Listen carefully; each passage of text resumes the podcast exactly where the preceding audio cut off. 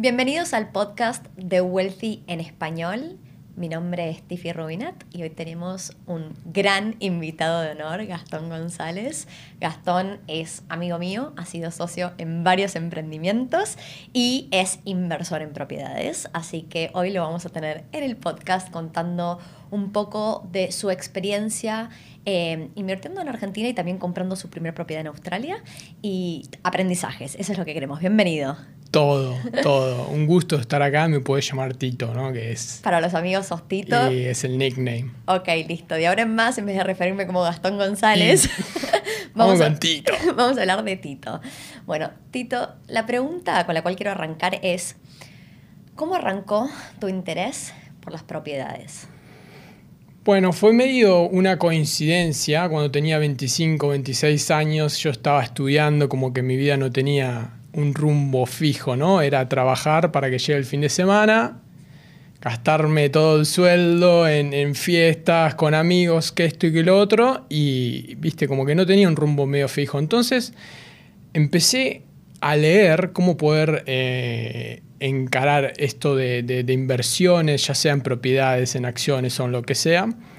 Y bueno, pasé por muchos libros, obviamente Padre Rico, Padre Pobre fue donde arrancó todo. Y el que me cambió la vida, así como mi Biblia, fue el que te presté a vos, eh, El Millonario del Lado. Que básicamente en lo que habla es que los millonarios promedio de Estados Unidos es como que tienen un ritmo de vida bastante perfil bajo, por así decirlo. Mm. Entonces agarré y dije, bueno, eh, yo había heredado una casa de parte de mi mamá y la verdad que la casa estaba bastante venida abajo, entonces dije, bueno, la verdad que yo ya tenía pensado venir a vivirme acá a Australia y dije, antes de venirme a vivir a Australia tengo que hacer algo con esta casa, tengo que, dejarla a punto caramelo, ¿no? Para poder alquilarla más alta y el día de mañana si la quiero vender para sacar mayor eh, precio. Y ahí fue donde dije, bueno, ya fue, vendí el auto, tenía un, tenía un auto, tenía una moto, tenía una bici. Ah, estabas viendo la vida de lujo completa, le dabas a todo. Me encanta. Con todo. ¿Y entonces vendiste el auto? La moto. ¿La moto? Me quedé con la bici. Ok. Esa plata la usé para invertirla y refaccionar la casa. Es decir, hice cocina nueva, baño nuevo. Eh, toda la parte de electricidad, que era lo único que más o menos me daba maña yo por, por mi carrera y por lo que estudié en la secundaria, lo hice yo. Ok. Y después, bueno, mis amigos me ayudaron a pintarla, ¿viste? Fue como una mezcla de cosas y la verdad que la casa estuvo en obra bastante tiempo, pero quedó bien. Me encanta, dijiste un montón de cosas ahí. Primero, que estabas viviendo una vida de mm, vivir la vida cuando uno es joven y gana la plata y la usa para disfrutar, ¿no? Lo que llamamos como... Y después eh, leíste varios libros que vos y yo coincidimos, es Trending Topic, eh, en varios podcasts ya mencionamos Padre Rico, Padre Pobre de Robert Kiyosaki, pero el libro que vos me prestaste a mí, me encantó, yo se lo recomendé a toda mi familia, El Millonario de al lado, Em, realmente muy, interesante y no crean para todos los que están viendo este video o escuchando el podcast que es acerca de hacer plata y nada más. Ese no es, no es, el, el tema, la temática del libro súper recomendable, no les quiero quemar de qué se trata. Pero en fin, tomaste conciencia y dijiste, ok, basta de vivir esta vida de lujo, quiero poner mis prioridades y si me voy a ir a Australia, aprovechar este tiempo mientras que estoy en Argentina para, con la plata de la venta del auto y la moto, refaccionar la casa que heredé de, mi mamá y poder ponerla, ya sea en un futuro tener opciones, alquilarla o venderla. Exacto. Ese es el resumen. Ok. Y. Mm, ok. Perfecto. Ya creciste un poco, maduraste. Y ahora, ¿cuál es tu perspectiva en cuanto a lo que uno se propone? ¿Cómo lograr lo que uno se propone? Bueno, principalmente eh, pidiendo ayuda, ¿no? ya sea amigos, a mentores o lo que sea, y poniéndote un, un, gol, un objetivo. ¿no? Eh, en su momento, el objetivo era venirse acá a Australia. Que era intangible, era inalcanzable. O sea, vos, vos me escuchaste hablando en inglés apenas llegué acá y era, no, no hablaba inglés, no, no, no había opciones así todo es como que poniéndome el objetivo de, bueno, loco, basta, me quiero ir a vivir a Australia, eh, empezar a hacer las cosas bien. Es como que Australia estaba acá, que era intangible, y después todas las cosas se fueron dando solas, ¿no? Que fue, bueno, listo. Entonces, primero tenía que terminar la facultad, terminé la facultad. Después, vendí el auto, la moto, e invertí y arreglé la casa esa para dejarla bien. Sí. Y después tuve que ahorrar plata para venirme acá. Entonces creo que lo principal eh, es ponerse un objetivo que tal vez en el momento sea inalcanzable, intangible, pero después de a poco es como que todo eso se va haciendo, ¿viste? Se va haciendo realidad, por así decirlo. El sueño se va convirtiendo en realidad. Sí, y esto, eh, todo esto dijiste que fue cuando tenías más o menos 25 que arrancó, con lo cual ya pasaron más de, no quiero quemar tu edad, pero más de 10 años. Ahora que decís, me, me puedo sacar los anteojos así parezco más joven. Sí. Ahí está. Total, estamos cerca, ¿no? Nos vemos, ahí, ahí, ahí quedó más cool. Sí. Eh, bueno, sí, tengo 37 añitos, 37 primaveras. Y esto empezó a los 25, 26 años, Ok. 10, 11 años atrás, Hmm. donde en el medio, como te dije, pasaron un montón de cosas, desde terminar la facultad hasta eh, ponerse las pilas para... Sí.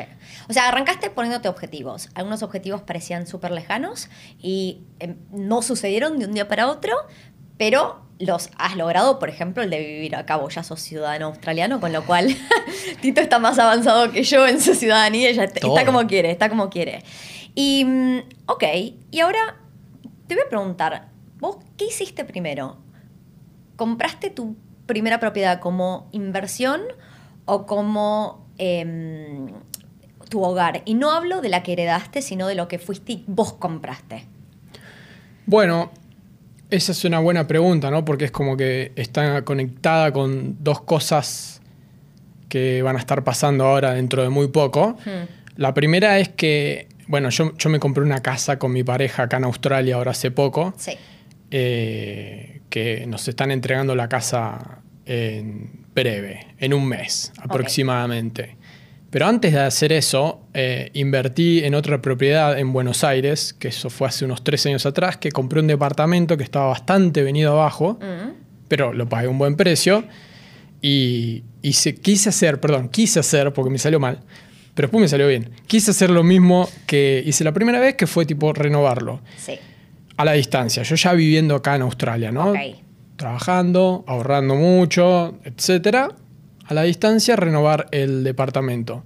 Me salió mal por la, la economía argentina que cambia de un día para el otro. Me pasaron un presupuesto para arreglar la casa que era, no sé, digamos, así y resultó siendo casi el doble, ¿no? La inflación te mató, básicamente, porque es muy impredecible lo que va a pasar en Argentina. Exactamente, y cambia todo demasiado rápido. Entonces Sí. yo nunca tuve en mi cabeza de, bueno, por las dudas Gastón ahorra un poquito más, Mm. como para, ¿entendés? De, de que si algo sale mal, como para tener un, un porcentaje para jugar. Bueno, la cosa es que esa, esa eh, renovación que iba a tardar eh, tres meses, seis meses, tardó tres años. ¿Está bien? Y, y quiero decir que, que yo también la viví, la renovación de Tito, porque la cantidad de veces que nos sentamos a charlar el tema de la renovación y hacer listas de prioridades no tiene nombre. Sí, totalmente. Me encanta que ya haya terminado y que podamos celebrar que después fue, fue más largo que, el, que el, el- el embarazo de Connie. Connie Sí. eh, Tito, para la audiencia, Tito está a punto de ser padre La semana que viene. la semana que viene. Un cagazo, ¿no? y, y- y bueno, y, y si hablamos de una renovación de tres años, claramente es más larga que el embarazo de es Connie. mucho más larga, sí. Ok, pero bueno, aprendiste muchísimo de las cosas que pueden salir mal. Totalmente. Ok. Totalmente. Es decir, eh, pienso yo que parte de invertir o de cualquier proyecto eh, va a haber un fracaso. Es decir, va a haber un montón de fracasos tal vez. Pero es como que tenés que seguir perseverando y, y cuando fracasás, a ver, ¿qué, qué quiero decir con fracasar? Que bueno, nada, yo pensé que iba a tardar seis meses y el arquitecto me dijo, che, mira, nos quedamos sin plata. ¿Cómo te quedaste sin plata? Y sí, Hmm. y sinceramente habían aumentado los precios, había cambiado la economía en Argentina, que es, eh, pasa Cosas externas que uno no controla. totalmente. Mm. Y yo no tenía un backup como para darle un poquito más de plata para que siga. Entonces como que paré la obra y la casa estuvo inhabitada a mitad de obra durante un año y pico. Sí. Entonces, eh, bueno, eso lo consideré entre comillas como un fracaso porque no estaba en mis planes. Sí. Pero bueno, nada, eh, seguí dándole para adelante, seguí buscando opciones, te pedí ayuda a vos, le pedí ayuda también a un montón de otras personas y es como que más o menos armamos, eh, bueno, Tito, tenés que hacer esto, esto, esto y esto, tenés que juntar esta plata, la próxima vez junta más plata por las dudas e hice eso. Sí. Fui lista de prioridades, pum, con todo para adelante y por suerte, eh, unas semanas antes de que esté el lockdown en, en Argentina, De por el COVID estás hablando Sí, ahora. sí. Eh, la casa ya estaba terminada, ¿no? Que si no, imagínate si me agarraba el COVID en el medio o si hubiese esperado más. Sí. Si hubiese dicho, no, mejor para el año que viene, que ahorro más plata, que esto, que el otro, no. eh, vos me dijiste. Esa fue una de las temáticas que tocamos y me parece que debería ser uno de los mensajes que le dejamos a nuestra audiencia. Uno a veces tiene ganas de posponer las cosas, ¿no? De dejar para mañana cosas. Y la verdad es que eh, yo le- lo único que le decía a Tito es, Tito, ¿por, por qué estás dejando para Do mañana? it, Vamos y hacelo. Eh, tenemos objetivos, vos te pones objetivos todo el tiempo, buenísimo. Ponete un objetivo que tenés que ahorrar cierta cantidad para terminar con esta parte de la renovación. Y, y así fuiste avanzando y menos mal que la terminaste, ¿verdad? Sí, sí, es decir, eh, es muy importante mandarse, ¿no? Mm. Porque si me quedaba en el sofá diciendo, bueno, ya fue, el año que viene, ¿viste? Vamos a poner un capitulito de Netflix, a ver, a ver qué hay, ¿viste? A ver qué está pasando ahí. Eh, me iba a agarrar el COVID en el medio y Sí. ahí sí que no la terminaba más, ¿no? Sí. Porque Argentina tuvo como cuatro meses de, de lockdown, de cuarentena. Entonces, por suerte, ¿no? De, de tomar las acciones y decir, bueno, dale, Tito, do it. De pedirte ayuda a vos, de pedirle ayuda a un montón de gente, tipo, bueno, che, ¿qué hago? ¿Qué esto y qué lo otro? Fui y lo hice y antes de que empiece la cuarentena, la casa ya estaba renovada, terminada, quedó punto caramelo. Ok. Ahora, volviendo a la pregunta original que era, ¿qué hiciste primero? Si invertiste o compraste tu hogar. Vos lo que hiciste fue primero invertir y después compraste tu hogar. ¿Está bien? Qué bueno, ¿no? Que estés refrescando. Sí, exactamente. Porque sí, duró me, tres... fui, me fui por las ramas, perdón. En realidad están terminando más o menos al mismo tiempo ambas propiedades, pero una arrancó hace tres años y la otra una compra hace casi un año y medio, más Sí, o menos, ¿no? sí. Las dos fueron en el tiempo y no sucedieron de un día para otro. Que eso es uno de los mensajes también más importantes, me imagino.